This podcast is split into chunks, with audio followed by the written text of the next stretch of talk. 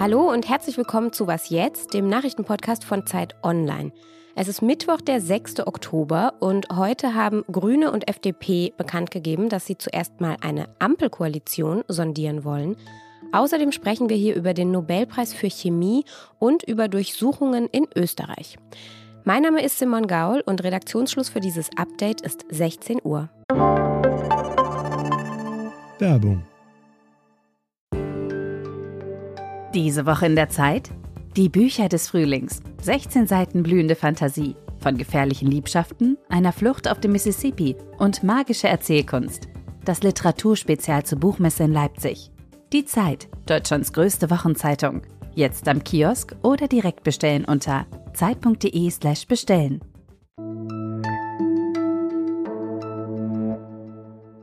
Soeben hat der Ampelzug den Bahnhof verlassen. Das twitterte heute Bundeswirtschaftsminister Peter Altmaier. Naja, und er selbst und vor allem eben seine Partei, die CDU, sitzen nicht drin in diesem Zug. Grüne und FDP haben heute nämlich bekannt gegeben, dass sie gemeinsam mit der SPD eine Ampelkoalition sondieren wollen. Die Parteichefin der Grünen, Annalena Baerbock, sagte auf einer gemeinsamen Pressekonferenz mit ihrem Co-Vorsitzenden Robert Habeck. Da das ja eine ganz neue Situation und auch eine sensible Situation ist äh, für alle Parteien, machen wir jetzt einen Vorschlag an die FDP, gemeinsam mit SPD, FDP und Grünen weiter zu sprechen. Habeck sagte, die Gespräche der letzten Woche haben gezeigt, dass dort die größten inhaltlichen Schnittmengen denkbar sind. Das gilt vor allem für den breiten Bereich der Gesellschaftspolitik. Und FDP-Parteichef Christian Lindner nahm den Vorschlag kurz darauf dann öffentlich auch an. Wir haben den Vorschlag eines Gesprächs mit der SPD angenommen, um Gemeinsamkeiten zu prüfen, die unser Land nach vorne bringen. Und einen kurzfristigen Termin fürs erste Treffen haben Sie wohl auch schon gefunden. Ich habe Herrn Scholz eben in Abstimmung mit den Grünen angeboten, dass wir bereits morgen zu einem solchen Gespräch zu dritt zusammenkommen. Und das wird auch passieren. Allerdings wollen weder Grüne noch FDP eine Jamaika-Koalition komplett ausschließen. Insofern ist es auch keine Komplettansage an Jamaika. Für uns bleibt eine Jamaika-Koalition eine inhaltlich tragfähige Option.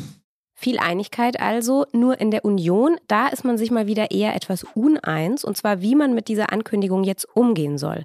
CDU-Parteichef Armin Laschet, der sagte, er sei trotzdem weiterhin bereit zu Sondierungen für Jamaika. CSU-Parteichef Markus Söder sagte hingegen, naja, man stehe jetzt auch nicht ewig bereit. Es gehe schließlich auch um die Selbstachtung der Union. In seinen Augen sei das heute eine klare Vorentscheidung und die gelte es anzuerkennen. Also, erstmal stehen die Zeichen auf Ampel, aber dass es doch nochmal ein Jamaika-Comeback geben könnte, das hält auch meine Kollegin Lisa Kaspari aus unserem Politikressort gar nicht für ganz so unwahrscheinlich.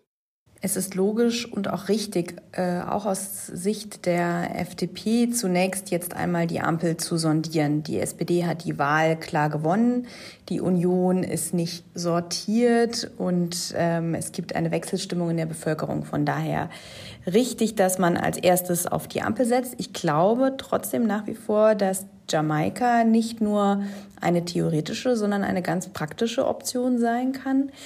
Und zwar in dem Moment, ähm, in dem die Ampelsondierer ins Stocken geraten. Das könnte relativ schnell passieren. Vor allem die FDP hat ja sehr viel zu verlieren in dieser Konstellation. Sie muss klarstellen, dass sie nicht mit Rot-Grün als Anhängsel regiert, sondern dass sie eine Regierung der Mitte, wie Christian Lindner sagt, bildet, dass äh, sie auf wirtschaftliche Stabilität achtet, ihre eigenen Akzente setzt. Und da wird es noch viele Konflikte geben bei den Verhandlungen. Und in dem Moment könnte Jamaika nicht nur als Drohpotenzial, sondern als tatsächliche Option nochmal zurückkommen. Vor allem, wenn Armin Laschet beiseite geschoben werden könnte und dann sich die Union geschlossen unter einer neuen, wie auch immer gearteten Führung dann nochmal ins Spiel bringen könnte. Ein neuer Tag, ein neuer Nobelpreis, so läuft es in dieser Woche. Heute wurden jetzt die Gewinner für Chemie bekannt gegeben. Der Preis geht an den Deutschen Benjamin List und an den in Schottland geborenen US-Forscher David Macmillan. Die beiden haben Methoden zur Beschleunigung chemischer Reaktionen entwickelt. Die Schwedische Akademie der Wissenschaften nennt das jedenfalls ein geniales Werkzeug zum Bau von Molekülen.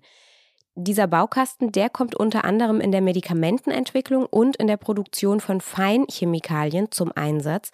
So, und für die fachlichen Details verweise ich Sie dann jetzt an unsere Webseite. Da finden Sie nämlich demnächst einen Text, der Ihnen das ganz genau erklären kann. Und dann haben wir noch mal wieder eine Meldung aus Österreich. Die österreichische Polizei hat heute mehrere Büros der Regierungspartei ÖVP durchsucht. Die Parteizentrale in Wien war darunter, das Bundeskanzleramt und das Finanzministerium. Es geht unter anderem um den Verdacht der Korruption, um geschönte Umfragen und um Betrug. Auch Kanzler Sebastian Kurz persönlich könnte involviert sein und Hintergrund dieser Durchsuchung sollen unter anderem von der ÖVP bestellte Umfragen sein. Im Jahr 2016 soll das passiert sein. Und diese Umfragen sollen Sebastian Kurz auf dem Weg ins Kanzleramt, naja, geholfen haben, sagen wir mal. Veröffentlicht wurden die dann in der Boulevardzeitung Österreich und dafür soll es eben Gegenleistungen gegeben haben. Nach Informationen des österreichischen Standard soll auch das damalige Finanzministerium für diese Umfragen bezahlt haben.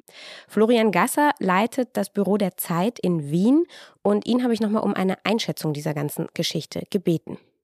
Ähm, das sind schon sehr, sehr schwere Vorwürfe. Man muss sich das schon vor Augen führen. Die, die Staatsanwaltschaft ist im österreichischen Bundeskanzleramt einmarschiert. Ähm, das hat es bisher einfach noch nie gegeben in der Form.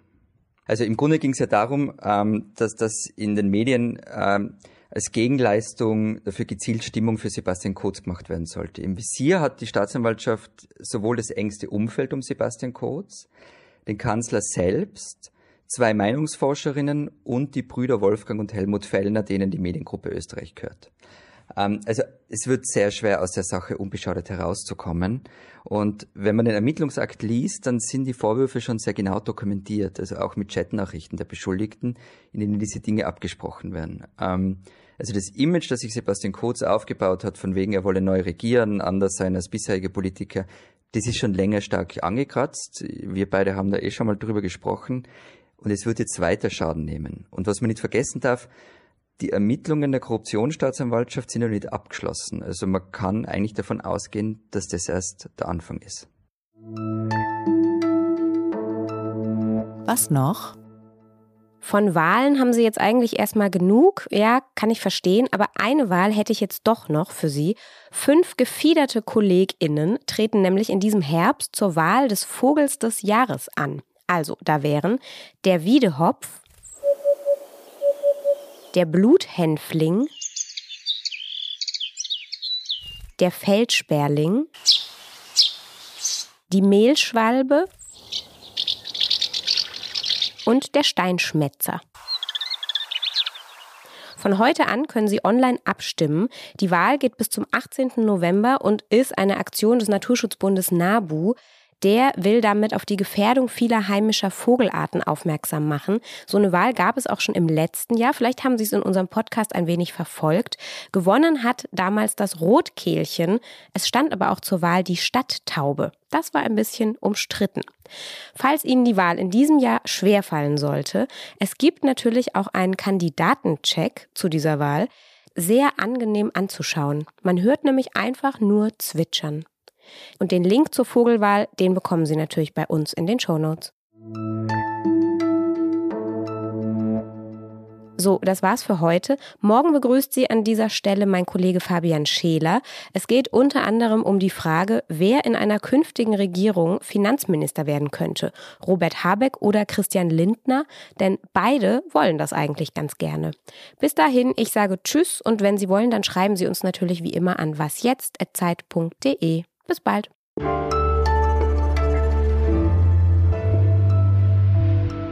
Jetzt habe ich einen Ohrwurm von der Vogelhochzeit. Der Wiede, Hopf, der Wiede, Hopf, der. Naja, könnte man eigentlich auch mal umdichten auf die Sondierungsteilnehmer. Der Robert, der Robert.